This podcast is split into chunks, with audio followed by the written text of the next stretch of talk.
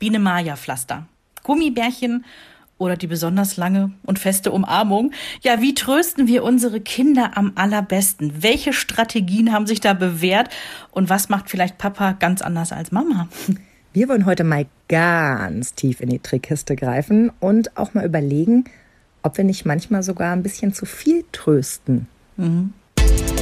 Mama Talk, der Podcast von Mamas für Mamas.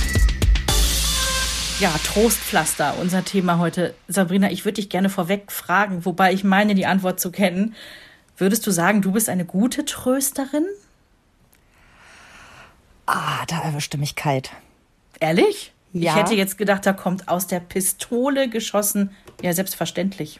Ich glaube, das ist wieder so ein Ding mit der Selbstwahrnehmung und mit der Fremdwahrnehmung. Ich halte mich für nicht so eine gute Trösterin.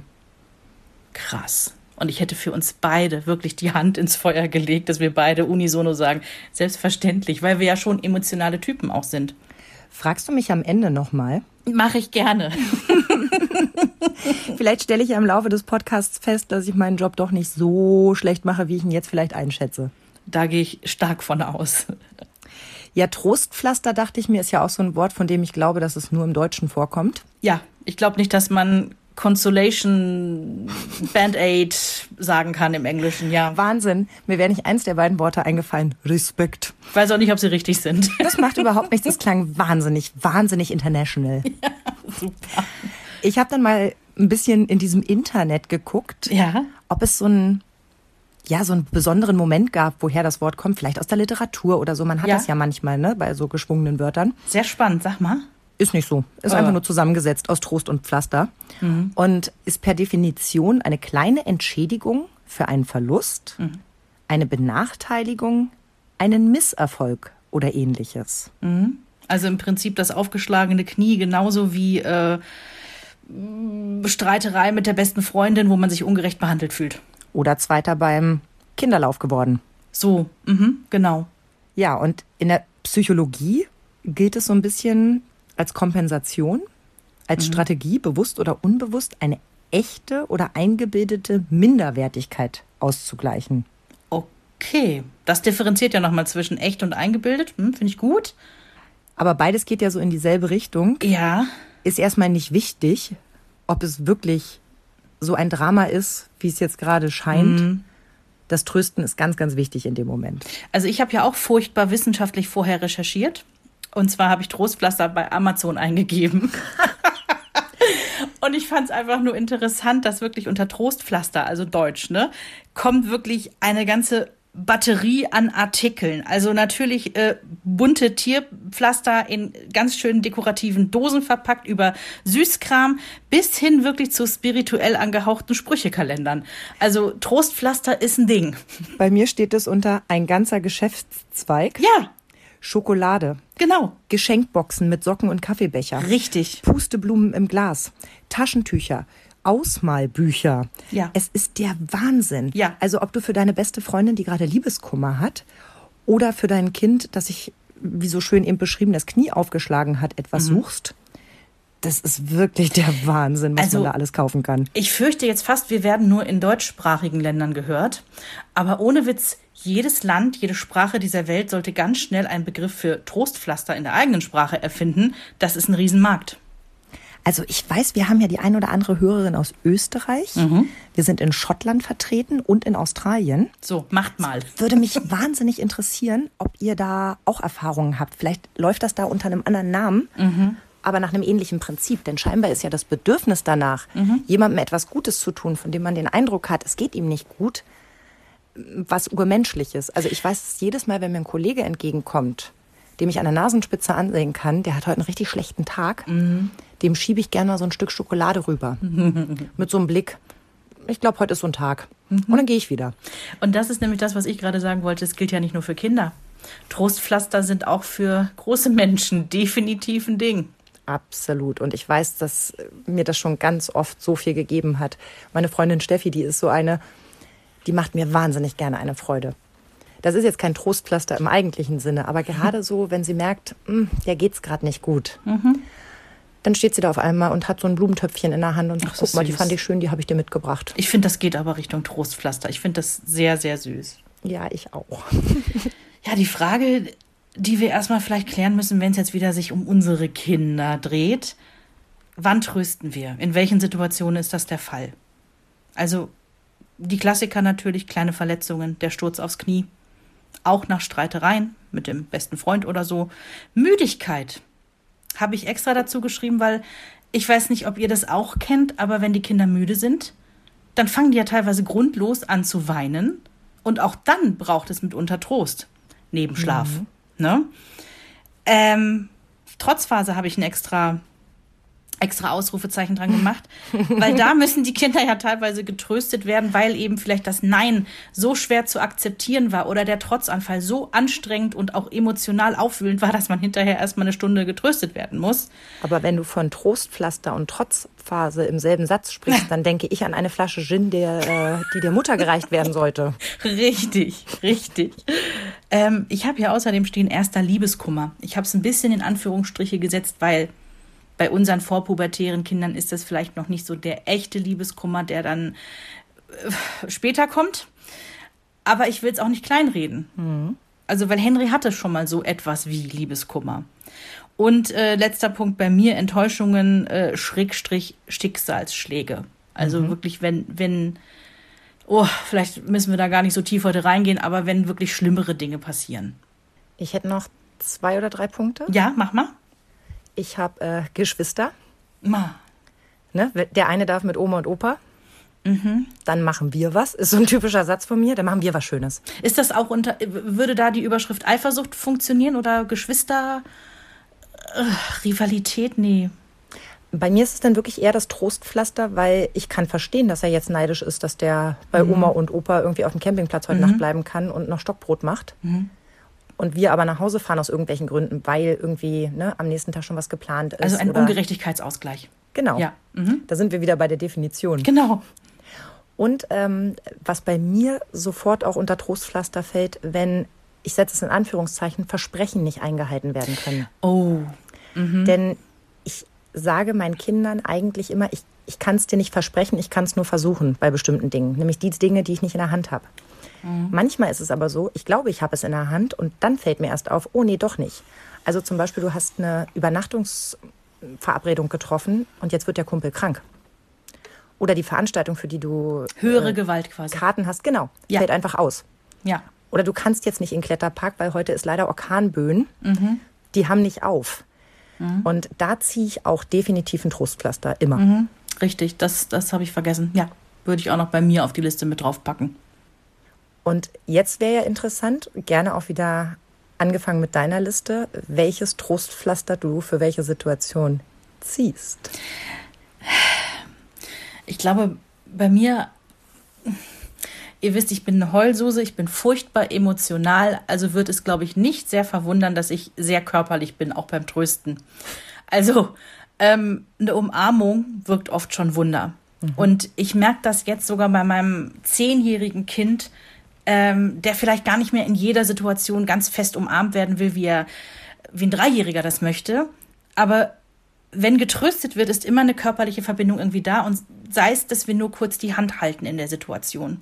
Oder mal über den Kopf streicheln. Ja, äh, die, die Schulter drücken oder so. Also es ist immer eine körperliche Komponente mit dabei. Und ganz häufig ist es so, also wenn Henry dann auch wirklich extrem gerne getröstet werden möchte und das auch einfordert, ähm, Kuschelbett oder Kuschelcouch. Und äh, witzigerweise am liebsten mit der ganzen Familie. Klar, geht nicht immer, ne? Sind nicht immer alle im Haus. Aber das, ähm, wenn es ihm nicht gut geht und dann ist da Papa und Mama und noch Fienchen, der Hund, der Familienhund, dann kommt man damit schon eine ganze Ecke weit. Äh, vielleicht an der Stelle kurz erwähnt, Hunde können unglaublich gut trösten. Die Hunde haben irgendwie sowas Intuitives. Die merken, wenn es einem Menschen nicht gut geht, die kommen sofort an mit ihrer kleinen Schnauze, stupsen dich einmal an, so nach dem Motto, hey, kann ich irgendwas tun für dich? Ich bin dein Freund. Ich schleck dir jetzt einmal kurz die Hand ab, damit du weißt, ich bin da. Und das hat was unglaublich Tröstliches, wirklich. Ich möchte kurz eine Lanze für Katzen brechen. Mach das. Ich bin ja nur mit Katze groß Ich geworden weiß. oder mit Kater besser gesagt. Und äh, der war der Erste. Ob ich mich mit meinen Eltern gezofft habe oder wegen Liebeskummer geweint habe, der angepflunzt kam, sich ganz nah rangeschmiegt hat und meistens Mhm. schon angefangen hat zu schnurren, bevor ich ihn überhaupt richtig beachtet habe. Ja. Und genau was du sagst, es hat was unfassbar Tröstliches. Ja. Ja, und das tut so gut, weil, weil, weil der, so ein Hund, der bringt dich dann zum Leck. Also Hund oder Katze oder irgendein Tier, ja, irgendein Tier, was Empathie zeigen kann. Ich wollte es gar nicht nur so exklusiv auf Hunde machen. Ähm, das hat so was Tröstliches und dann auch wieder so, es bringt dich zum Lächeln. Vielleicht nicht nach 90 Sekunden, aber vielleicht irgendwie nach fünf Minuten. Naja, du weißt halt, dass. Also, es ist ja so ehrlich, dieses Trösten eines Tieres. Mhm. Es hat ja keinen Vorteil davon. Genau. Das hat keine Agenda, da steckt nichts hinter. Ja. Es Ja. gibt keinen großen Plan, so wie Genau. bei uns Eltern manchmal nach dem Motto: beruhig dich doch bitte, bevor wir jetzt zum Kinderarzt reingehen. Richtig, ganz genau. Und im Prinzip ist das, weil du gefragt hattest, ne, das ist immer erstmal mein, meine Standardannäherung ans Trösten, ähm, weil mir das einfach am nächsten ist, so von, von meinem Wesen her. Ich will das Kind umarmen, ich will es im Arm halten, ich will es trösten, ich will auch seinen Schmerz quasi wirklich übernehmen. So übergib mir deinen Schmerz, vielleicht so ein bisschen. Natürlich muss man da jetzt differenzieren, ist es eine Minimacke am Finger, wo man selber weiß, hm, da ist jetzt gerade ein bisschen so die Drama Queen am Start? Oder ist es wirklich jetzt der Liebeskummer? Das ist der perfekte Moment, um zu erklären, warum ich mich für eine schlechte Trösterin halte. Ja, Weil ich mir immer mal wieder das Recht rausnehme, zu beurteilen, ob es das jetzt wert ist, so ein Drama daraus zu machen. Und wenn es ein guter Tag ist, dann haben meine Kinder alles Recht der Welt, aus jeder kleinen Sache kurz etwas Großes zu machen und sich trösten zu lassen. Wenn es ein schlechter Tag ist, dann denke ich mir, meine Güte. Und dann bin ich eben nicht so, dass ich sage, na dann komm mal her, sondern bin ich so, ach bitte, das komm. Ja, tut mir jetzt leid, passiert, komm. Und das finde ich dann eigentlich ein bisschen schade. Da Ja. sollte es dann in, in meiner Wahrnehmung nur gute Tage geben. ja. Äh, Ich habe da nachher auch so ein bisschen was von einer Psychologin noch rausgesucht, die auch da total in deine Richtung geht und sagt, genau das sollen wir nämlich nicht. Wir sollen nicht in die Bewertung gehen, weil auch das Kind weint nicht äh, aus irgendeiner Agenda heraus, sondern weil es gerade dann wirklich getröstet werden muss. Es ist einfach so in dem Moment. Aber du kennst diese Tage, Ja, äh, natürlich, das wollte ich gerade sagen. es Das Kind geht. wird aber auch nicht sofort einen seelischen Schaden davon nehmen. Das sagt äh, nämlich die eine ähm, Psychologin, wo ich das Interview gelesen habe, sagt das ganz klar. Also das heißt nicht für Eltern, dass man ähm, jetzt sich zu Hause hinsetzt und sagt, ach Herr Jemine, damals 14.08.2019, hm, da habe ich nicht sofort ähm, angemessen getröstet, mein Kind hat jetzt einen seelischen Schaden. Nein, so funktioniert das nicht. Es geht doch darum, dass das Kind Trost von dir erfahren hat und daraus Positives für seine Zukunft ziehen kann. So, das vielleicht mal einmal vorweggegriffen. Ich weiß es nicht. Wie, wie ist es denn bei dir? Was, was ist denn die typische Tröstungssituation bei euch zu Hause? Also ich bin jetzt auch immer im ersten, wenn ich so an, ich glaube, Trostpflaster impliziert bei mir auch wirklich erstmal dieses knallbunte Pflaster, wo Monster, Feuerwehren oder was auch immer drauf ist. Also habt ihr auch bei euch im Schrank zuhauf Na, stehen? aber natürlich. Mhm, wir auch. Und es wird ja auch oft von den Kindern eingefordert. Also du bist ja wirklich kurz davor zu glauben, sie rufen das Jugendamt, wenn du jetzt nicht dieses Pflaster mit diesen tollen, bunten irgendwas auspackst. Mhm. Das muss da jetzt drauf. Luft hilft da nichts, das muss jetzt da drauf. Äh, Pusten, Kühlkissen, Wärmflasche, das sind so die üblichen Ja. Sachen. Also Kühlkissen kommt eigentlich bei uns für alles erstmal Ja. in den Einsatz. Also gerade so die Jahre, wo sie so klein sind, wo sie sich öfter mal irgendwo stoßen, war der erste Griff immer, also genau das, was du sagst, erst nur, ach Gott, komm mal her, äh, kurz in den Arm nehmen und dann entweder schon mal jemanden losschicken oder eben gemeinsam erstmal aus dem Kühlschrank das Kühlkissen holen. Ja. Und ich habe noch immer die Annika-Kügelchen mit reingegeben, weil ich weiß, wir können jetzt über Homöopathie streiten, stundenlang. Äh, ich habe mir immer gedacht, es schadet ja nichts. So, und das sagt es ja auch. Also, äh, ne? Wer dran, wer, wer dran glaubt, das hilft. Und warum soll es ja nicht helfen, ein paar Kügelchen zu schlucken, wenn eine Mama sagt, es wird gleich besser? Es ist genauso, wie ich Kindern gegenüber, die ich überhaupt nicht kenne, behaupte, wenn eine Mama pustet, dann geht der Schmerz schneller weg. Ja. Das ist einfach so. Das Wissenschaftlich einfach natürlich nicht haltbar, aber äh, hat einen psychologischen Effekt. Ganz genau. Habe ich Kindern einfach schon eingeredet, dass ich gesagt habe, soll ich mal pusten? Weil wenn Mamas pusten, dann geht das ganz schnell weg. Und dann gucken die mit großen Augen, lassen dich pusten und dann laufen die wieder los. Also Ja, das sind so, glaube ich, so die typischen Sachen, die man erstmal zieht, wenn es wirklich um so kleine Sachen geht. Mein Vater hat unglaublich gern die Gummibärchenkarte gespielt. Mhm. Also eigentlich permanent, wenn ein Kind geweint hat, war er so überfordert anfangs mit der Situation, weil ich meine jetzt keine Säuglinge, bevor jetzt ja, hier ja. falsche Bilder entstehen. Kinder mit Neugeborenes, blub, ja. blub, blub, die Gummibärchen futtern muss. Aber das war so, wenn sie so zwei waren, so genau das, was du vorhin angesprochen hast. Mir war das gar nicht bewusst, aber ja, Trotzphase. Bevor jetzt noch weiter geweint wird, hat der Opa immer so eine kleine Tüte Gummibärchen in der Tasche gehabt. Also ich weiß nicht, der muss die im Tausenderpack gekauft haben. da waren immer Gummibärchen im Spiel, wenn ein Kind geweint hat. Mhm. Aber das hat mir eigentlich nicht so gut gefallen. Ist auch nicht mein Style. Finde, man darf auch mal weinen und ich weiß auch nicht, ob das so eine gute Verknüpfung ist. Wenn ich traurig bin, muss Gummibärchen essen. Pass auf, auf meinem, hier, bei mir steht, kein Fan von Süßem als Trost. Diese Verknüpfung von Essen und Trost will ich nicht. Ausrufezeichen. Lustig, oder? Mhm. Ja, weil es ist genau das. Äh, also mein Kind kriegt Süßigkeiten, auch täglich, ja, auch manchmal zu viel. Äh, müssen wir gar nicht drüber sprechen, aber ich möchte gar nicht, dass äh, Essen ist weder Belohnung noch Bestrafung. Ähm, das, nee, m -m. genau. Essen ist Essen, Punkt. Mhm. Und, und soll auch Genuss sein und all das. Ähm, ich habe es auch immer gehasst, wenn die, das gehört jetzt nicht zum Trost, aber da sind wir beim, beim Belohnungsdings, nach dem Kinderturnen. Mhm. Nach dem Mutter-Kind-Turnen oder wie auch immer das heutzutage heißt, Eltern-Kind-Turnen, whatever. Ähm, da gab es immer genau diese berühmte kleine Gummibärchentüte. Hm. Und ich habe immer gesagt, warum? Warum? Die Kinder hatten Spaß. Die hatten eine Stunde hier Spaß. Zum Schluss wurde immer noch auf den Bobbycars rumgerutscht. Jeder durfte sein Bobbycar mitbringen, ja? Ein Riesenspaß für alle. Die Kinder haben gerade die Zeit ihres Lebens gehabt. Und dann gehen sie raus und dann wird ihnen gesagt so, hier, weil ihr heute so toll mitgemacht habt. Mhm. Die, diese Art von Belohnung fand ich total kacke. Wirklich dumm und kacke. Das könnten wir aber noch weiterführen. Ähm, Stichwort Zahnarzt. Ja, gibt es bei uns auch keine Kindheit? Süßigkeiten. Gibt es auch bei uns, unserem Zahnarzt nicht. Also nee, bei unserem auch nicht, ist aber ein Freund von uns, ähm, der auch äh, quasi in der medizinischen Hochschule arbeitet. Da mhm. läuft das ja ein bisschen anders. Das ist ja dann keine Shishi-Praxis mit Spielecke, sondern das ist halt rein funktional hingehen, mhm. machen, weggehen. Ja.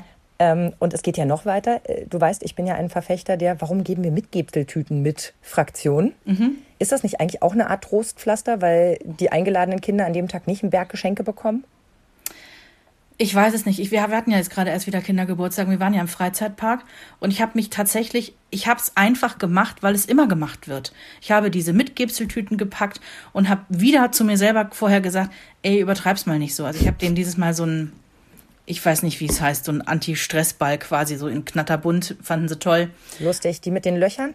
Äh, nee, die mit den Fransen, also die wie so aus ganz vielen kleinen Küchengummis gearbeitet ja. aussehen. Ich weiß nicht, wie man das besser beschreibt. Also Warum lassen wir die Kinder das nicht einfach zu Hause basteln? Das würde eine Menge Geld sparen. ja, ja. Aber das ist genau so ein, so ein Pong-Pong, nur eben aus Gummi. Genau.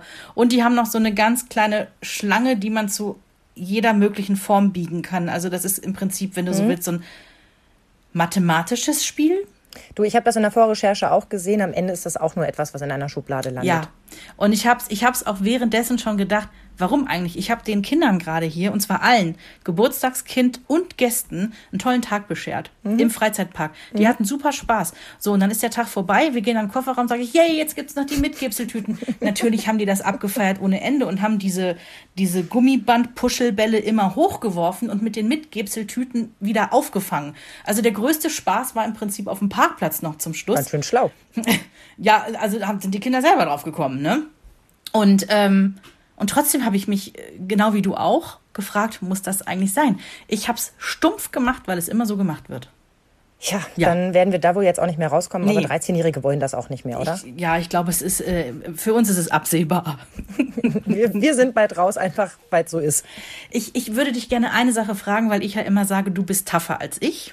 Mhm. Und ich bin vielleicht mehr so die, die Gluckenmama, als du es bist. Würde ich jetzt einfach mal so behaupten.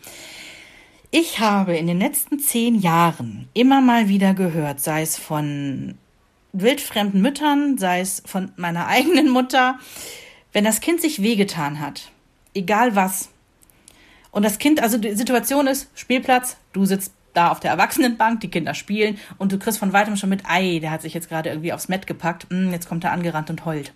Und dann raunt dir, bevor das Kind bei dir ist, ähm, einer mit einem gut gemeinten Rat von der Seite aus zu, Jetzt stimm da bloß nicht ein in das Geheule. Ja? Spiel das lieber ein bisschen runter.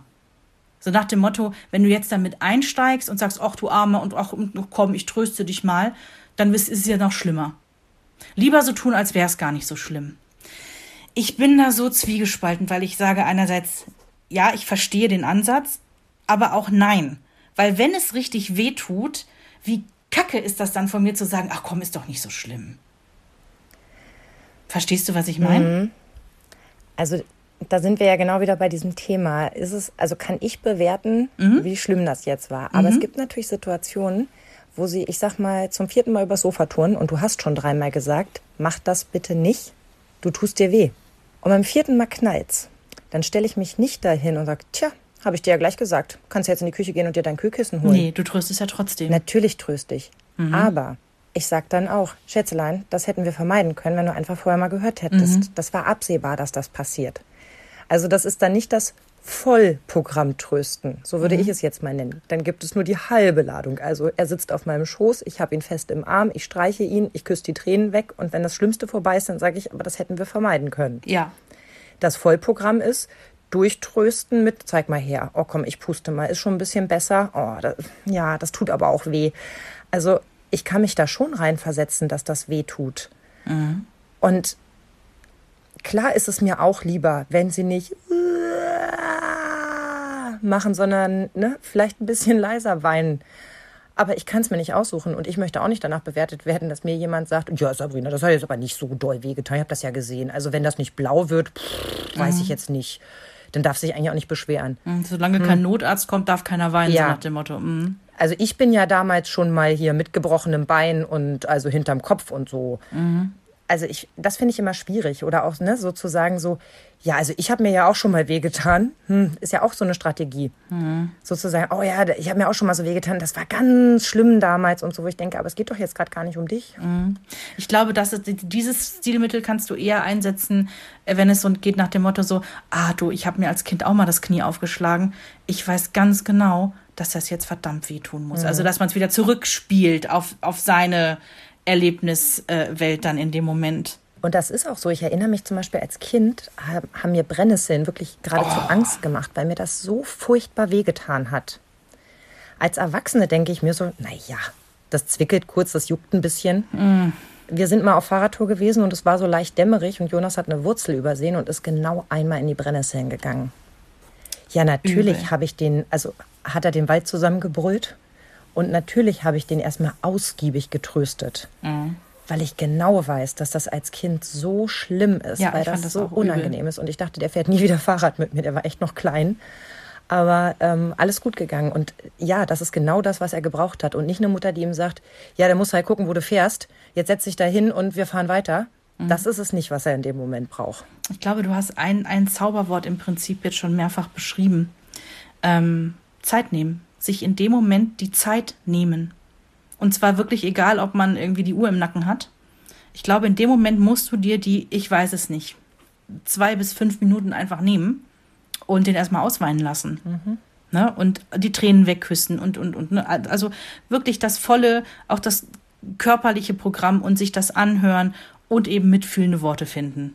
Ich glaube, das ist, das ist wirklich ein Dreh- und Angelpunkt bei all, all diesen Tröstungsgeschichten. Und was ich festgestellt habe, wenn es um medizinische Notfälle geht, man traut es mir vielleicht nicht zu, aber ich bleibe tatsächlich ruhig. Ich bleibe ruhig und gelassen, weil ich in dem Moment irgendwie weiß, das Kind ist jetzt schon aufgelöst und jetzt brauche ich so quasi den, den sicheren Hafen. Mhm. Und der muss da, wie der Fels in der Brandung, muss der jetzt da stehen. Und Henry braucht immer dann die Vergewisserung, dass ich exakt kompetent bin und weiß, was ich tue. Mhm. Also das kommt sicherlich bei ihm davon. Er ist ja ähm, mehrfach irgendwie, also jedes Kind ist ja mal gestürzt und Henry ist halt ein, zwei Mal gestürzt, so dass man auch zum Arzt musste und da Steine aus der Wunde rausgeholt werden musste und das äh, gespült werden musste und das war ätzend und das unterscheidet sich dann eben von der Schürfwunde, die man zu Hause einfach mit dem Pflaster versorgt. Und ähm, er will dann immer hören, dass ich genau weiß, was zu tun ist. Mhm. Und das beruhigt ihn. Und wenn ich sage, pass mal auf, das ist nur ganz oberflächlich, das können wir säubern und dann machen wir Zaubercreme drauf. Zaubercreme ist bei uns die Panthenolcreme. Mhm. Ähm, dann ist das wieder gut. Und ich würde mal sagen, beim nächsten Baden wird die Kruste abfallen. Also wenn ich ihm, ihm solche quasi medizinisch kompetenten Aussagen mache, wo ich in dem Moment vielleicht auch nicht immer weiß, stimmt das so, ja. Aber das beruhigt ihn. Das beruhigt ihn. Das, das läuft bei uns total gut. Aber das stimmt. Ich, ich äh, witzigerweise strahle ich in solchen Momenten auch genau die Ruhe aus, von der ich mich danach immer frage, wo ich sie hergenommen habe. Ich erinnere mich ja auch äh, mit Grausen daran, als Jonas unter Messer lag. Und ich durfte den ja, und das fand ich ziemlich cool von dieser chirurgischen Praxis, die sind eben auf Kinder spezialisiert. Nachdem wir wirklich drei Stunden gewartet haben, ich glaube um acht waren wir nüchtern da, um elf war dann endlich die OP, ähm, durfte ich ihn halt bis in den OP begleiten. Das fand ich wahnsinnig toll, weil wegen steril und so weiter, Ja. dass das möglich war, fand ich ganz, ganz großartig. Dort hat er die Narkose bekommen und ähm, ich stand halt neben ihm, bis er wirklich weg war. Und dann streiche ich ihm so die Hand und die Anästhesistin guckt mich an und sagt, das merkt er gar nicht mehr. Ist egal. Und ich gucke sie an und sage, das macht nichts, aber ich merk's. Ja, ja. Und dann habe ich mich umgedreht und wollte rausgehen und dann nimmt mich der Arzt so von der Seite in den Arm und geleitet mich raus und sagt, Sie sind eine ganz besondere Frau. Bis eben haben Sie so getan, als wäre alles in bester Ordnung. Und jetzt, jetzt, ne? Und ich, naja, bis eben musste ich ja auch. Und dann kam ich raus und war in Tränen aufgelöst und Christoph sagt, oh Gottes Willen, was ist denn passiert? Und ich sage, wieso, was ist passiert? Der liegt jetzt unterm OP, der ist unter Narkose. Ich finde das ganz schlimm, bis der hier nicht wieder da ist. Und du hast auch das äh, Foto von mir bekommen, weil du gesagt hast, hier, wenn er wieder wach ist, dann schickst du mir ein Bild, weil wir haben uns die ganze Zeit geschrieben, weil du mir die Zeit vertrösten wolltest. Und das Foto hatte ich dann ja später mal gesehen. Oh Gott, ich sehe so fertig aus. Ja. Ich sehe aus, als hätte ich drei Tage durchgemacht Ja. und genauso habe ich mich gefühlt. Also das sind teilweise Operationen, die, weiß ich nicht, 20, 30, 40, 50 Minuten dauern, was ja an sich keine lange Zeit ist. Genau das und es sind kleine Eingriffe, die zigtausend Mal in Deutschland Ja. jeden Tag gemacht werden und die Quote sagt, ey, alles ist Ja. gut, da passiert nichts. Also ich habe, ähm, Henry wurde ja, oh Gott, ich kann gar nicht mehr erzählen, drei oder viermal schon mit Vollnarkose operiert. Und äh, witzigerweise in der gleichen Praxis. Ne? Wir waren ja in der gleichen Praxis auch schon zweimal. Und ähm, Jens und ich, wir waren immer zusammen dort. Wir haben das immer irgendwie hingekriegt, dass wir zusammen wir hingehen auch. konnten. Und ich habe Jens immer gesagt, und das ist ja auch eine Form von Trost, in den OP reingehen darf Corona hin oder her immer nur ein Elternteil. Und wir haben immer bei jeder Operation ausgemacht, das macht Jens. Weil ich Angst habe, genau diese Ruhe dort nicht mehr auszustrahlen, weil ich selber so unter Strom dann stehe. Vorher habe ich mich voll gut im Griff. Ich kann irgendwie die gut gelaunte Mama sein und hey, heiti teiti. Und ich weiß, das war, das war die erste Operation, die Henry hatte. Da kam der Anästhesist rein, stellte sich extra nochmal vor.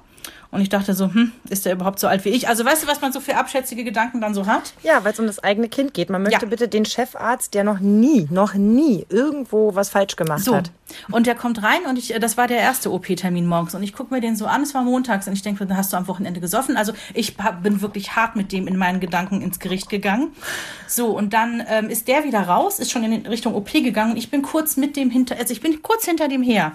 Und habe gesagt, und der war super nett, ne? Also der war, der war super nett. Und ich habe ihm gesagt, ich möchte ihm nur einmal ganz kurz sagen, ich gebe ihm mein Leben in die Hände. Ne? Ich habe das nicht drohend gesagt, ich habe nur gesagt, das ist mein Ein und alles. und bitte können Sie mir versprechen, dass Sie zu jeder Sekunde ein Auge darauf haben, wie es diesem Kind geht. Und dann hat er auch meine Hand genommen und gesagt, Frau Gottmann, ja, das ist mein Job. Und natürlich mache ich das zu jeder Sekunde. Sie können wirklich ganz beruhigt sein. Aber wer weiß, wofür es gut ist, dass du es ihm So. nochmal gesagt hast. und ich habe diese, also Jens hat natürlich gesagt so, mein Gott. Ich weiß genau. Aber bei jeder Operation, die Henry hatte, ich habe das jedes Mal äh, entweder zum Anästhesisten oder zum Operateur gesagt. Ich wollte Ihnen nur sagen, es ist mein ganzes Leben in Ihren Händen da drin. Weil dieser, das ist, das ist ja wirklich so. Ja. Du bist draußen ohne Kind und du bist erst wieder beruhigt, wenn du dein Kind wieder, wenn du es wieder siehst und weißt, alles ist gut. Du bist so komplett machtlos. Und Ja. es gibt ja die Geschichte, ich wurde ja mit zwölf am Blinddarm operiert und ähm, konnte deswegen nicht auf Klassenfahrt. Das war sehr traumatisch. auf jeden Fall hat meine Mutter mir später erzählt, die ist, also die hat sich von mir verabschiedet, als ich in OP geschoben wurde, hat dann meinen Vater angerufen unter Tränen und dann gesagt, die haben mich weggeschickt. Die haben gesagt, ich soll in einer Stunde erst wiederkommen. Ich gehe hier nicht weg. Ne, ich hole dich. Und dann haben sie einen Kaffee getrunken und waren eine Stunde später wieder da, was natürlich völlig nutzlos war, weil bis ich wieder aufgewacht bin. Ja. Und ich war irgendwie 14, als ich das so gehört habe. Oder vielleicht war es auch direkt nach der OP. Auf jeden Fall fand ich es furchtbar peinlich. Ja. Denn ich war ja so unfassbar cool. Ich meine, ich war zwölf. Du warst ja? zwölf. Hallo. Ja. Ich habe vorher gesagt, hey, falls es das letzte Mal ist, dass wir uns sehen. Woraufhin die Krankenschwester, als ich wieder aufwachte, sagte, es ist so schön, dich zu sehen, weil irgendwie der Spruch ging mir nicht aus dem Kopf. Und heute denke ich so, um Gottes Willen, was war ich bitte für ein... Du hattest die lose Klappe, na klar. klar. Aber wirklich, ey. Und dachte, Gott, wie peinlich ist das bitte? Ey, die haben mir nur den Blinddarm rausgenommen. Sowas wird tausendmal am Tag gemacht. Ja, und trotzdem ist es eine Wir Operation. drehen das Rad nach vorne und ich bin genau diese Mutter, weil natürlich ist das der schlimmste Moment überhaupt. Denn vorher denkst du ja immer, du machst doch alles, um, um die Sicherheit zu haben. Ne? Du schließt abends die Tür ab, du setzt ihnen einen Fahrradhelm auf, du weißt, wann sie wo sind. Im Zweifelsfall holst du sie ab, wenn auf einmal Sturm aufzieht. Und dann musst du sie da zu so einer, oh, zu so einer OP abgeben. Das ist nicht schön. Horror. Also ich habe da jedes Mal auch ähm, in dieser Praxis, wo wir, ne, wo ihr auch wart, ähm, da müssten noch Rillen im Linoleumboden sein, da im Wartebereich, äh, weil ich, ich bin wahnsinnig geworden. Und der Hase hat auch immer gesagt, setz dich doch wieder hin, setz dich doch hin, es macht doch keinen Sinn. Nein, ich war innerlich so unruhig, ich, ich, nee, mm, mm, ging gar nicht. hättest du ein Trostpflaster gebraucht. Ich hätte ein Trostpflaster gebraucht. Ja, Da sind wir wieder bei der Flasche Gin. genau. Macht auch voll den guten Eindruck. Sag mal, ähm, trösten ist ja eigentlich auch, wenn die Kinder krank sind. Oh ja. Also egal, ob sie Magen-Darm haben oder Fieber haben, wenn sie quasi hinfällig sind, man leidet als Mama sowieso immer mit. Und bei uns zu Hause hat sich das eingebürgert, kranke Hühnchen kriegen extra Würste. Das ist so das, äh, also Henry fragt auch jetzt noch da mal, ich bin noch ein krankes Hühnchen, eigentlich müsste ich doch ein extra Würstchen kriegen. Klar, sie nutzen es auch aus, die Ratten, vor allen Dingen, wenn sie irgendwann dann so Richtung gesund wieder gehen, ne? Ja. Aber das ist bei uns tatsächlich so, dass äh, kranke Hühnchen dann mal einen Film mehr gucken dürfen. Und je nachdem, äh, was für eine Krankheit es ist, vielleicht auch eine Süßigkeit am Tag mehr haben dürfen als sonst. Da sind wir aber nicht bei Süßigkeiten und Belohnung. Ne? Also das äh, Ach, und dann dürfen sie auch mal im Bett essen. sowas. Weil, ne? Genau. Und dann ganzen Tag im Schlafanzug hängen und so. Genau, nicht duschen, wollte ich auch gerade sagen. Ja. Genau das. Das gibt's bei euch auch, ne? Ja, also äh, krank ist auch immer was Besonderes, wobei ich sagen muss, äh, Klopf auf Holz. Ich habe ja selten die Erfahrung. Mhm. Und äh, ja, aber ansonsten finde ich auch, äh, kranke Leute gehören gepflegt. Ja. Ich möchte ja auch gerne umsorgt werden, Mhm. wenn es mir nicht gut geht. Da habe ich übrigens eine Geschichte aus meiner Kindheit und da kommt auch wieder das Stichwort Blinddarm. Weil als ich fünf war und mein Bruder zehn, hat mein Bruder den Blinddarm rausbekommen. Und der lag im Krankenhaus. Damals lag man noch irgendwie eine geschlagene Woche im Krankenhaus. Und ach, der wurde da auch von dem Oberarzt operiert, der sonst irgendwie nur dreimal im Jahr irgendwie ein Skalpell in der Hand hat und hatte auch wirklich gefühlt vom Herz bis zum Schambein runter diesen Schnitt. Also das war irre. Das war ja auch in den 80ern schon etwas Ja. anders möglich. Mein Bruder hat noch ein, eine riesige Narbe. Meine ist kürzer als äh, oder ist genauso lang wie dein kleiner Finger. Ja, Wahnsinn. Und mein, mein Bruder hat wirklich ein riesen, rie- also ich habe jetzt übertrieben gerade, ne? Ja. Aber es war natürlich so, dass dann die ganze Familie kam. Oma kam gelaufen, die Tanten kamen gelaufen. Ähm, und alle haben Trostpflaster mitgebracht. Und zwar Süßkram ohne Ende. Und vor allen Dingen, was wir damals nicht hatten, weil sowas war zu teuer, Mickey Maus Hefte und Comics. Mhm. Gott, ich war so neidisch. Ich war so unfassbar neidisch. Und du musst dir vorstellen, zeitgleich, kurz vorher, habe ich mir das Schlüsselbein gebrochen. Uh. Ich lag aber nicht im Krankenhaus. Ich hatte ja nur so einen lächerlichen Rucksackverband. Ja, Aber Schlüsselbein ist natürlich richtig übel. ja, das war auch übel. Das hat auch richtig wehgetan. Auch das Röntgen, das war, da kann, ich, ich war fünf. Ich kann mich erinnern, wirklich. Es war, es waren Höllenschmerzen und es war, es war dann auch schief zusammengewachsen und musste nochmal gerichtet werden. Also, es war alles ganz, ganz schlimm. Aber ich hatte ja nur so einen Verband um die Schulter und äh, war zu Hause und nicht im Krankenhaus. Also für mich gab's keine Trostpflaster. Oh, das verstehe ich, aber dass du dich da benachteiligt gefühlt Ja, hast. wirklich. Und das war, das war so, oh mein Gott, der Blinddarm, ja. Das gelobte Land. Wenn man das rausbekommt, dann kriegt man alles an Geschenken. Ey, als du das eben erzählt hast, fiel mir ein, dass meine Mutter mir auch da einen kleinen Geschenketisch gemacht hat, als ich aus der Narkose aufgewacht bin. Ich Mhm. Ja. könnte dir noch sagen, ich hatte so eine Puppe, kennst du die noch? Die gab es in den 90ern.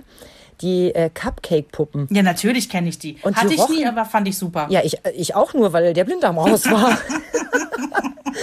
Und die roch so nach, ach, ich weiß nicht, ja, heutzutage würdest du sagen, schön nach Kunststoff, aber nein, nein, das sollte ja so puderig riechen. Ja, so vanillig ein bisschen, ne? Genau, genau. Und dann hast du die umgedreht und dann stand die eben auf dieser, ja, Cupcake-Unterseite, weil du die ja umgeklappt hast und hatte dementsprechend gefühlt ein Kleid an. Und das war so cool. Und die habe ich einfach nur gekriegt, weil sie mir den Blinddarm rausgenommen haben. Ja. Ich fand das damals auch ganz cool. Ja, na sicher ist das super cool. Also ich habe jahrelang noch gedacht, ähm, wie toll muss das sein, im Krankenhaus zu liegen. Man darf aber auch nicht vergessen, zumindest in den 80ern, als es bei meinem Bruder war, das muss so 85 gewesen sein, da gab es noch die Kinderstation, da durften andere Kinder nicht drauf.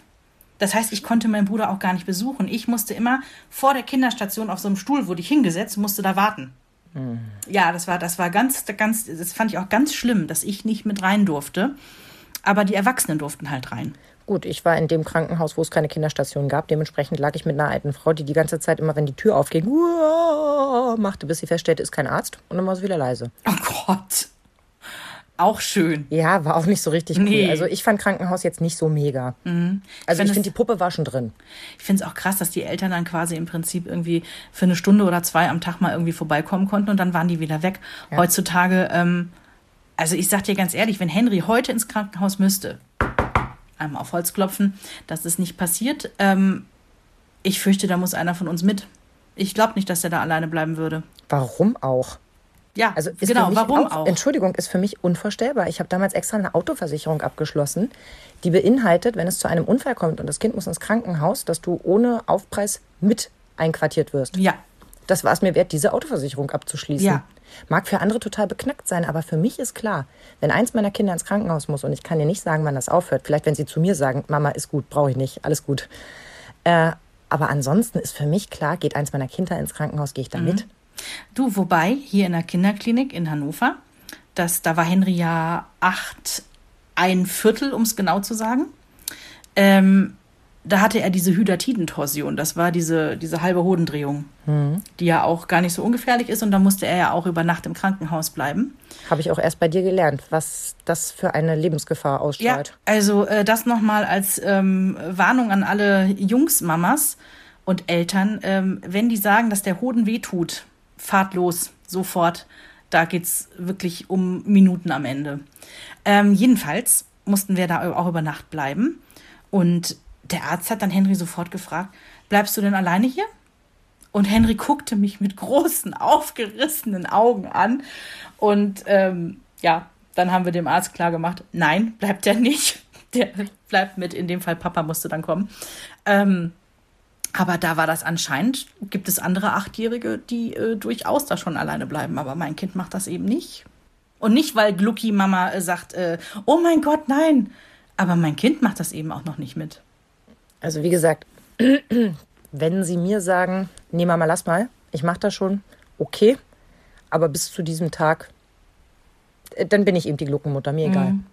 Sorry, mir egal. Und wo ich eben den Papa des Kindes angesprochen habe. Papa Trost, ist der anders als Mama Trost? Ach, ich mag ja gar nicht immer solche ähm, Männer, Frauen, Kerben oder Gräben bilden, aber wenn ich ganz ehrlich bin, da gibt es einen Unterschied bei uns. Den gibt es und ich will jetzt auch gar nicht äh, den Kindsvater schlecht machen, aber er ist Fängt gut an. aber, ne? Das Aber kommt. Er ist beim Trösten häufiger etwas nüchterner als ich. Und auch dieses ein bisschen hinterfragend. Dieses, äh, ist es jetzt echt so schlimm? Und da sind wir wieder beim Bewerten. Also das, äh, das passiert, da haben wir auch schon mal drüber geredet, auch jetzt in Vorbereitung auf diesen Podcast. Und der meinte halt einfach dann so, ja, ähm, das weiß ich auch, da bin ich nicht so gut drin. Ich bin nicht so gut im Trösten. Das kannst du halt viel besser. Henry hat im Übrigen auch gesagt, Mama kann besser trösten. Habe ich natürlich gefragt. Ich glaube, dass das bei Jens so ein bisschen die eigene Kindheit widerspiegelt. Das wollte ich nämlich gerade Ja. sagen. Also ich habe ja nur den Kindergarten in der DDR mitgemacht. Mhm. Er ist ja noch ein bisschen länger den Weg mitgegangen. Und ich kann mich nicht erinnern, dass eine meiner Erzieherinnen mich groß in den Arm genommen hätte. Nein. Das Also- waren eben äh, 20, 25 Kinder ab so und so in einer Krippe und die mussten da funktionieren. da Mhm. Gab es keine Extrawürste, egal Nee. ob du ein krankes Hühnchen warst oder nicht. Ja, ist und eben nicht. Äh, da gab es auch noch, äh, also das ist Gott sei Dank nicht Jens selber passiert, aber er hat das zusehen müssen, wie das einem anderen Kind angetan wurde. dieses, das Kind mag nicht essen und wird gezwungen bis zum Erbrechen. Das ist dort noch gewesen. Das kann ich gar nicht drüber nachdenken, weil ich dann anfange zu heulen, weil ich das so schlimm finde. Was das auch mit so Kinderseelen, das, ist eine Form von Misshandlung. Nicht nur Also, eine Form, ähm, es ist eine ja, ganz es klare ist Misshandlung. Misshandlung. Ganz Ja. genau. Und ähm, Jens ist aber immer ganz groß dabei, wenn er weiß, dass es Henry nicht gut geht, wenn er zum Beispiel krank ist und er fährt Mhm. dann einkaufen oder tanken. Ist Jens derjenige, der dann die großen Zeitschriften mitbringt, ja? Also irgendwie, als er kleiner war, eine Benjamin Blümchen Zeitschrift oder so. Später Mhm. Die es dann sonst irgendwie. nicht gibt, weil sie teuer und quatschig Ja, ist. weil sie teuer und Quatsch ist, ganz Ja. genau. Später eine Ninjago-Zeitung, weil da Mhm. irgendwie eine dämliche, blöde Plastikfigur mit dabei ist und die Zeitung an sich eigentlich gar nicht beachtet wird und nur dieses Gimmick eigentlich ja ähm, Mhm. von Interesse ist für zehn Minuten. Ähm, da ist er dann derjenige, der dann so mit kleinen Geschenken dann ähm, ankommt als Trostpflaster. Ja, und äh, damit es eben auf eine andere Art Ja. versucht äh, zu trösten und dem Menschen ja das Gefühl zu geben, es tut mir leid, dass es dir gerade nicht gut geht und ich möchte, dass es dir besser geht. Und das ist ja das, was hinter jedem Trostpflaster steht. Egal, ob es die Umarmung ist, das Stück Schokolade, das ich über, ne, über den Schreibtisch schiebe, oder die Benjamin Blümchen Zeitschrift. Richtig. Ich habe sogar Henry einmal, also ich glaube, jetzt kriege ich endgültig den Button, zumindest für einen kurzen Zeitraum, den Button Supermom. Uh, ich bin gespannt. Henry hatte eine Zeit lang Einschlafprobleme. Da ging es auch wieder um dieses Thema im eigenen Bett einschlafen und so. Das ist äh, schon eine Weile her. Und dann habe ich ähm, rausgefunden, dass wenn ich mich neben ihn setze und äh, Meditationsmusik abspiele und dazu so richtig in so einer leisen Flüsterstimme sage, deine Augen sind jetzt ganz schwer. Also ihr wisst, was ich meine. In so einer Stimme geredet, also so Meditationszeugs halt. Deine Muskeln werden schwer und entspannen sich und du hast nichts mehr angespannt und alles ist ganz locker. Und wenn ich das mache, das funktioniert super bei dem. Ich kann mich aber nicht jedes Mal da irgendwie eine halbe Stunde hinsetzen und äh, meditativ hinmurmeln. Das, das geht halt nicht. Dann habe ich das aufgenommen. Habe so ein bisschen Musik drunter gelegt und so ein, ich glaube, 25-minütiges Meditations- Hörspiel quasi gebastelt. Und das hat eine Zeit lang richtig gut funktioniert und hat ihn quasi über diesen Ich kann nicht einschlafen Kummer hinweg getröstet. Das war wirklich eine schöne Idee. Habe ich auch noch auf meinem Handy als Mhm. äh, Dings, weil das irgendwie dachte ich, das ist eine schöne Erinnerung. Und ich habe mir damals auch echt Mühe gegeben. Ich meine, hallo, überlegt mal, was ihr da 25 Minuten erzählt. Mhm. Ne? Also klar, wiederholt sich da was. Aber da muss man Macht schon Arbeit. ja, es macht schon Arbeit, ganz genau. Ist nicht wie so ein Podcast, den man mal eben schnell aus dem Ärmel schüttelt. Ganz genau, ja. Da ist Musik drunter. Aber es ist süß, dass du übrigens gesagt hast, dass dein Sohn auch der Meinung ist, Mama tröstet besser. Das haben meine Kinder unisono auch schnell geantwortet. Ähm, Mama und Papa. Ähm, weil ich gesagt habe, ne, was macht ihr, wenn ihr getröstet werden wollt? Dann gehe ich zu Mama, ja, oder zu Papa. Und da dachte ich, okay, cool. Also für sie ist es jetzt nicht verknüpft mit, äh, dann gehe ich an den Kühlschrank und hole mir ein Stück Schokolade. Oh, ja. aber auch nicht das Kühlkissen. und ähm, die sagen auch beide, das Wichtigste ist eine Umarmung. Und ich meine, sie sind jetzt neun und elf, also ein Stück weit schon reflektiert, was tut mir gut, was hilft mir. Und eine Umarmung, genau wie du es vorhin gesagt hast, die hilft immer. Und das ist ja auch heute noch so, also unter uns Freundinnen, dass wenn wir merken, es geht der anderen nicht gut, wenn die Distanz ein bisschen größer ist, sagt man vielleicht, ich würde dich am liebsten jetzt in den Arm nehmen, Ja. um vorsichtig das anzu, ne, anzufragen, ob das in Ordnung ist. Und wenn man so eng ist wie wir beide, dann ne, wirft unter- man sich, Man wirft sich in die Arme des anderen. Ähm, weil das so gut tut. was, ich meine, erinnere dich allein, da geht es jetzt nicht nur um Trost, sondern generell um, um, um die Umarmungsnähe unter Corona, als wir noch nicht geimpft waren. Was haben wir darunter gelitten, dass wir beide auch uns gar nicht, wenn wir uns gesehen haben, hat man so dieses typische Corona-mäßige, haha, ich wink mal rüber, haha, hallo, ne, so Umarmungsbewegungen angedeutet und ähm, stand sich aber irgendwie auf 1,50 Abstand. Ja, wir haben ja so kurze Beine, wir konnten diesen ganzen coolen Fußcheck überhaupt nicht machen. Ja, schön. Sag mal, was hältst du denn eigentlich von der Theorie, zu viel Trösten verweichlicht? Super. Da sind wir nämlich jetzt bei der Expertenmeinung. Finde ich total toll. Warte mal kurz. Was? Findest du es toll, dass wir jetzt auf die Expertenmeinung Ja. kommen? Oder findest du, du findest es total toll, die These Trösten verweichlicht? Nein. oh Gott. Ich dachte jetzt, dass du denkst, ich würde mich als Experte darstellen, weil du mich nach meiner Meinung gefragt hast. ah, lustig, schönes Missverständnis. Nein, äh, genau, da können wir nämlich direkt in die Expertenmeinungen mit einsteigen.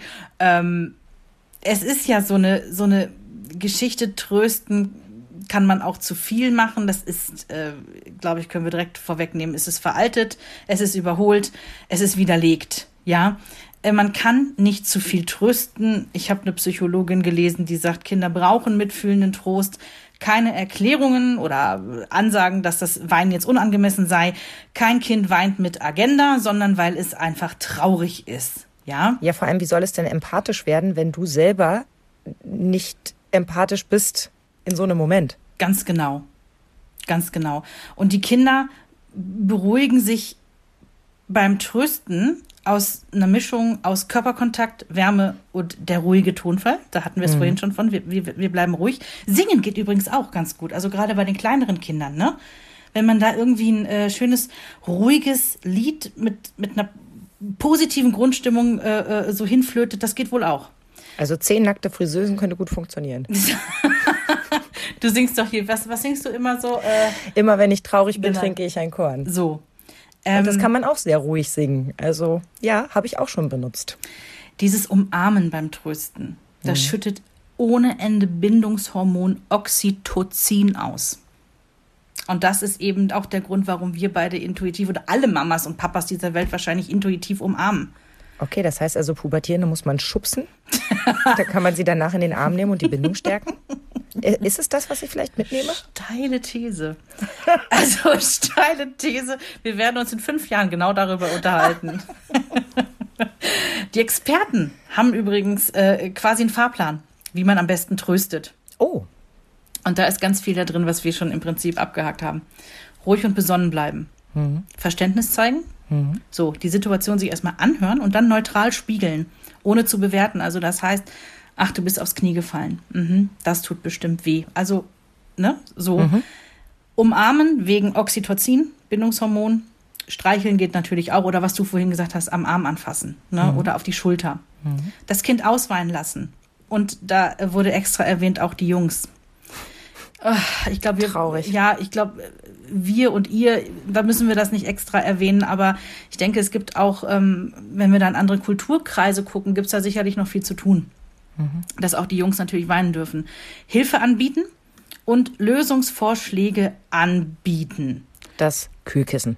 Ja, oder pusten. Oder mhm. wenn es um Streit mit dem besten Freund geht, komm, gemeinsame Sprich mit den Streit hin, ja? Mhm. Bei Kleinkindern soll man sogar die Co-Regulation machen. Das das ist im Prinzip, dass man für die Kinder die Gefühle mit benennt, weil bis zum achten Lebensjahr fällt es Kindern wohl unglaublich schwer, überhaupt diese Gefühle, die es gerade erlebt, zu benennen. Dass man also wirklich sagt, ah, du bist hingefallen, das tut weh. Also mhm. das Gefühl und das, was der Schmerz, der gerade passiert, das benennen. Hast du gerade acht Jahre gesagt? Ja, das äh, stand wow. da, ja, bis acht Jahre. Wahrscheinlich ist der eine da schneller. ja, nicht. aber ich meine, ähm, für mich kommt die Info jetzt ein bisschen spät mit neun und elf. aber ähm, das ist ja schon ein interessanter Fakt. Mhm. Das war mir nicht bewusst, mhm. dass das so lange dauert, zu wissen, dass dieses Gefühl, was einen gerade überrollt, mhm. ist das äh, Wut, ist das Ärger, ist das Enttäuschung? Welches Gefühl ist das gerade? Ich habe echt gedacht, dass das nach der Trotzphase schon so langsam losgeht, dass man das differenzieren kann, weißt du?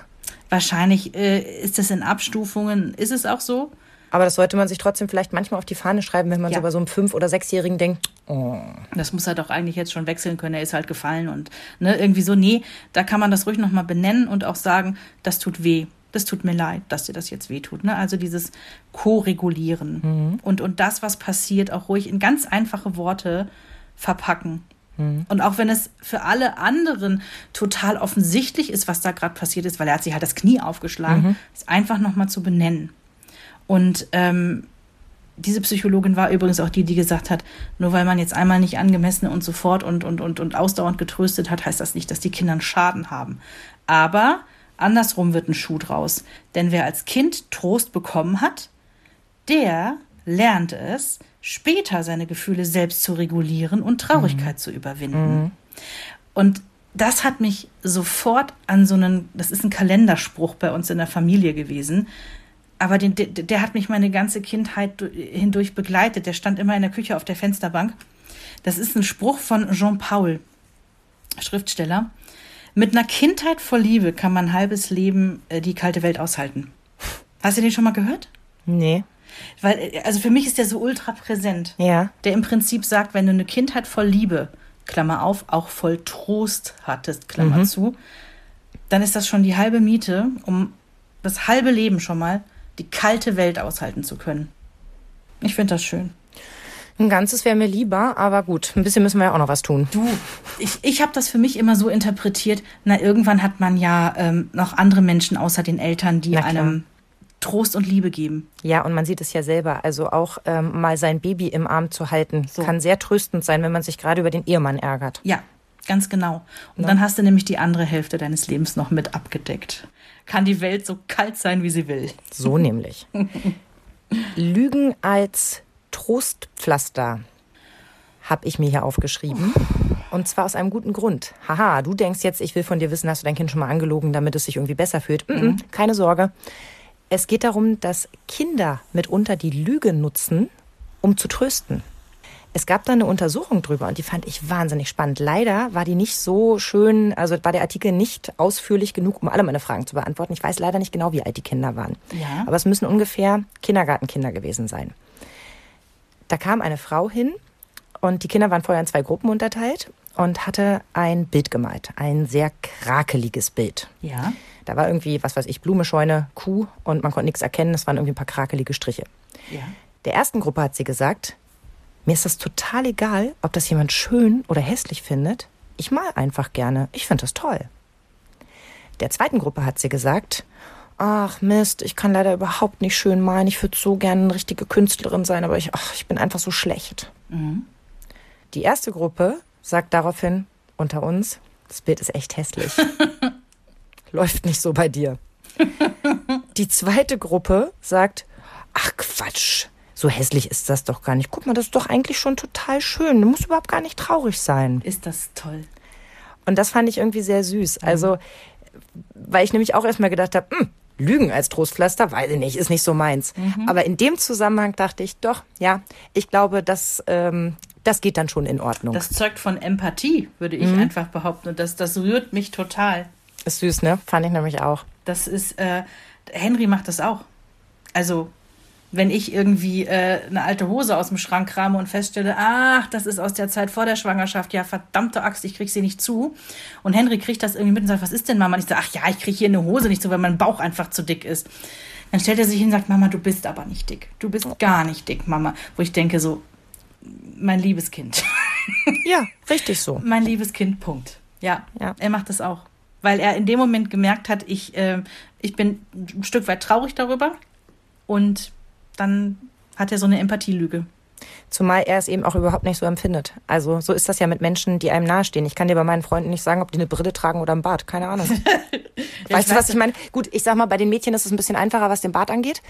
Aber ich kann generell ganz schlecht sagen, ob jemand ne, irgendwelche besonderen Merkmale hat, weil ich Leute so in ihrer Gesamtheit wahrnehme. Du siehst auch nie, ob jemand gerade 10 Kilo leichter oder ähm, äh, schwerer ist. Ja, das hat manchen Menschen schon fast das Herz gebrochen, aber ich konnte es ja dann irgendwann mal erklären, dass ich es so rum nicht kann und so rum nicht kann, Du hast mir ja verrückterweise im Freundes-, Bekannten- und Kollegenkreis so einige Modelle um dich herum, äh, mich eingeschlossen, die ja gerne mal irgendwie so 10, 15 rauf und runter sind. Ja, Und ich kriege das dann immer erst mit, wenn die sich darüber austauschen. Entweder was sie alles geschafft haben oder wie sehr sie versagt haben. Und dann erst weiß ich, oh, da ist was passiert. es macht halt für mich wirklich einfach keinen Unterschied. Und ich glaube, so ist es bei deinem Kind auch. Ja, ja, ja. Der meint das weitaus ernster, als du ihm das äh, glauben magst. Kannst du dich erinnern, dass du als Kind von deinen Eltern oder von deiner Mama Trost eingefordert hast? Gibt es da Situationen, wo du, wo du eine lebhafte Erinnerung hast? Nee, ich habe eigentlich eher so rückblickend immer nur Situationen, wo ich denke, da, da wurde ich eben auch sofort getröstet. Ich erinnere mich zum Beispiel an meinen ersten wirklich schlimmen Liebeskummer. Ja. Und blöderweise war mein Vater der Fußballtrainer dieses Jungen. Also ganz blöde Verkettung, könnt ihr Ja. euch vorstellen. Und mein Herz war so gebrochen und es war so gemein und ach, es war alles so richtig fies. Und der hatte dann auch schon mit einer anderen geknutscht und also wirklich, ne? High Der saß life. dann wohl doch nur noch auf der Ersatzbank, oder?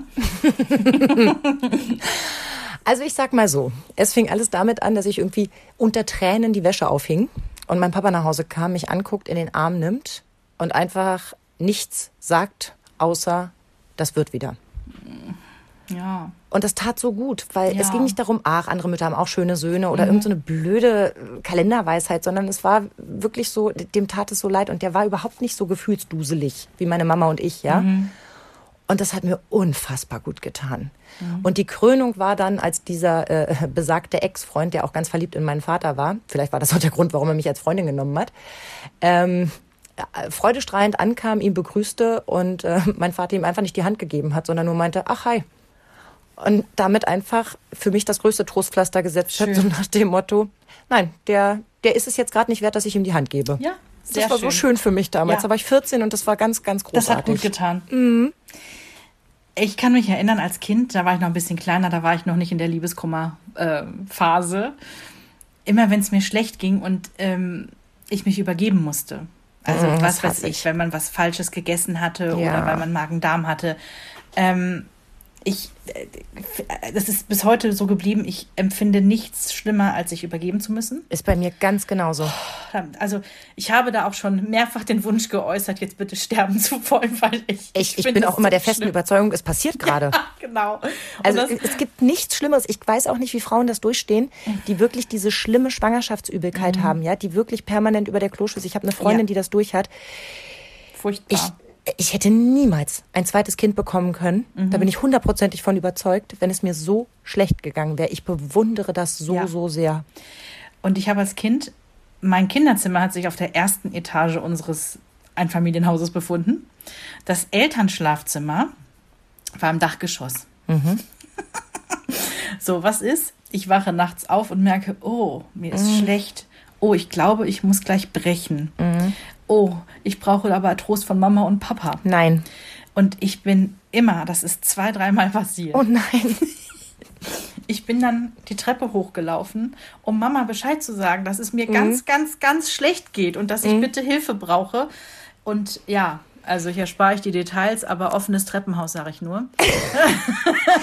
Und lass mich raten, da oben äh, äh, Richtung Dach war auch kein Badezimmer. Doch. Das war bei euch. Doch, meine Eltern hatten auch oben noch ein Badezimmer. Okay, also hättest du es bis dahin geschafft, hättest du immer eine Chance gehabt. Ja, aber es war natürlich Aber dumm. es war sehr und weit. Äh, meine Mama hat natürlich auch nicht geschimpft und weil ich ihr erklärt habe, ich, mir ging es so schlecht und ich Ja. brauchte doch und so. Aber es ist halt nicht das einzige Mal gewesen. Und ähm, weil mir das so im Kopf auch noch drin war, habe ich zu Henry irgendwann mal gesagt, obwohl der wirklich, der hat noch nie großen Magen-Darm gehabt, der hat irgendwie als anderthalbjähriger mal was gehabt. Ich weiß gar nicht, ob der sich jemals wieder übergeben hat nach der Zeit. Ich glaube gar nicht. Aber ich habe ihm immer mal wieder gesagt, hör mal, wenn du mal irgendwann nachts aufwachst und du merkst, du musst brechen, ja, Komm nicht zu mir. Geh ins Badezimmer und ruf meinetwegen, ich komme dann, ich höre Mhm. das. Aber du brauchst nicht vorher erst zu uns kommen. Das geht meistens schief. Ja, das geht wirklich meistens schief. Aber ja, Also ich möchte keinen Podcast zu diesem Thema machen, aber ich weiß, für mich war es ein Meilenstein, um nochmal auf das Thema von vor ein paar Wochen zurückzukommen. Als äh, wir wussten, ne, Kind krank, mit ins große Bett. Das ist ja dann eigentlich immer so, dass du sie dann auch mitnimmst in dein Bett, damit du auch sofort da bist. Und ja, der Eimer steht vor dem Bett. Unser Bett steht ja nicht frei, sondern auf einer Seite zur Wand. Wir haben ein sehr kleines Schlafzimmer, es geht nicht anders. Und der Eimer stand davor. Und ich merke, dass das Kind Geräusche macht und ich halte es quasi über die Bettkante. Und es trifft eigenständig den Eimer. Und es war ein Halleluja-Moment, weil damit klar war, es passiert nie wieder, dass ich das Bett nachts dreimal abziehen muss und am Ende auf Handtüchern schlafe, weil wir einfach kein Bettzeug mehr haben. großartig. Ja. Also, ja. also Trostpflaster müssen definitiv sein ähm, für die Kleinen, für die Großen. Und je mehr Zeit und Ruhe man dafür hat oder sich nimmt, ganz bewusst, weil es sitzt doch immer die Zeit im Nacken. Es sitzt doch immer schon der Stress des Tages Mhm. im Nacken. Also machen wir uns doch nichts vor. In einer perfekten Welt würden wir immer uns fünf Minuten nehmen, trösten, streicheln und machen, aber die haben wir nicht immer. Mhm. Und das ist sehr beruhigend zu hören, dass sie davon nicht gleich kaputt gehen. Nee, und das, äh, das ist ja eh immer unser Anliegen. wir sind diejenigen, die nicht noch mehr Druck irgendwie aufbauen wollen, sondern mhm. ganz im Gegenteil. Wir sind große Verfechter äh, dessen, dass man den Druck rausnimmt. Äh, wir haben doch eh alle immer das Gefühl, wir müssen perfekt sein und perfekt funktionieren. Und das eben nicht nur als Mama, sondern auch noch als Ehefrau und als, als Karrierefrau, als alles im Prinzip parallel. Das geht nicht. Also deswegen, wir sind hier nicht, äh, um Mom-Shaming zu betreiben, sondern einfach auch zu sagen, ja, da gibt es sicherlich einen idealen Weg aber den treffen wir nicht immer. Mhm. Und dann ist es auch okay.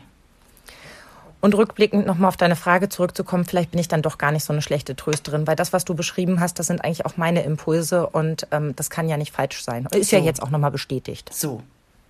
Ich habe ein sehr schönes Zitat gefunden von der Psychologin Franziska Kahrt. Das ist mir wirklich bei der Recherche einfach nur unter die Finger gekommen und ich dachte, ja, das würde ich gern zum Abschluss einmal kundtun, weil ich finde, damit ist es genau auf den Punkt gebracht. Mhm, ich höre. Trösten heißt, starke Gefühle zu begleiten und in Worte zu fassen, ohne Bewertungen abzugeben. Mhm. Und es ist genau das, was wir jetzt über oh, eine Stunde zusammengefasst haben. Das hätten wir uns ja auch sparen können. Denn am Ende läuft es genau darauf hinaus, nicht zu bewerten, wie würde ich das jetzt empfinden, sondern zu benennen, ja. wie ist es für dich gerade. Das ja. hilft schon eine ganze Menge. So, und zu viel Trösten gibt es auch nicht. Das haben wir auch geklärt. Finde ich persönlich ganz wichtig. Mhm, sehr tröstlich. Häufig, ja, weil mir das häufig zum Vorwurf gemacht wurde. So, äh, ne? Nein, wir verweichlichen unsere Kinder nicht. Wir können das machen. Also, tröstet, nehmt euch in den Arm und wir hören uns dann in einer Woche wieder. Juhu, bis dahin. Tschüss. Tschüss. Mama Talk, der Podcast von Mamas für Mamas. Eine Antenne Niedersachsen Produktion.